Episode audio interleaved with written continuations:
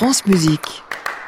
Et voici venu Thierry Lériteau. Bonjour Thierry. Bonjour Jean-Baptiste. Ça ne vous a pas échappé, c'est le début des journées européennes du patrimoine.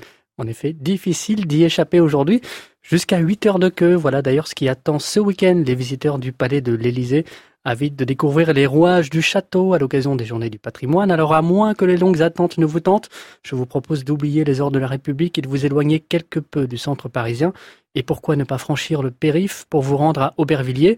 La commune de Seine-Saint-Denis, presque voisine de la Philharmonie de Paris, ne manque pas d'attraits patrimoniaux, à l'instar du merveilleux théâtre équestre Zingaro qui ouvre ses portes au public dès midi, l'occasion de percer les secrets de la compagnie dirigée par Barthamas, par tabac, entre parenthèses, que l'on retrouvera à la fin du mois à la scène musicale avec son extraordinaire chorégraphie équestre du Sacre du Printemps et de la symphonie de psaumes de Stravinsky. Ce sera aux côtés de l'orchestre philharmonique et du chœur de Radio France, respectivement dirigé par Miko Franck et Lionel So.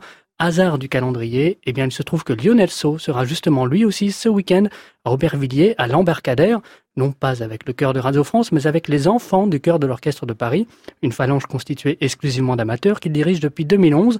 Pourquoi Aubervilliers, me direz-vous? Eh bien tout simplement parce que le chœur d'enfants, qui forme des amateurs de 9 à 14 ans et une pratique chorale de haut niveau, dispose de quatre antennes, trois sont à Paris, dans les conservatoires des 6e, 13e et 19e arrondissements, et la quatrième à Aubervilliers. Et qu'est-ce qu'ils vont chanter Thierry, ces enfants du chœur de l'Orchestre de Paris?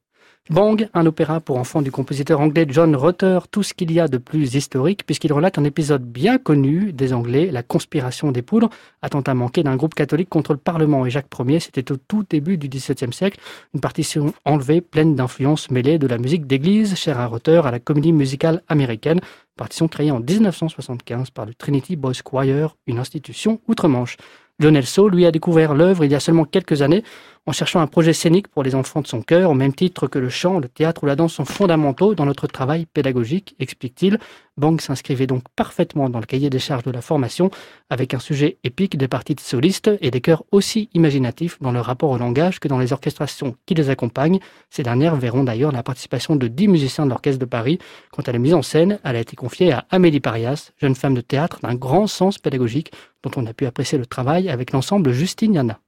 Thierry Hilerito, chronique à réécouter, à podcaster. Abonnez-vous sur francemusique.fr. Chronique en partenariat avec l'hebdomadaire La Vie. À réécouter sur francemusique.fr.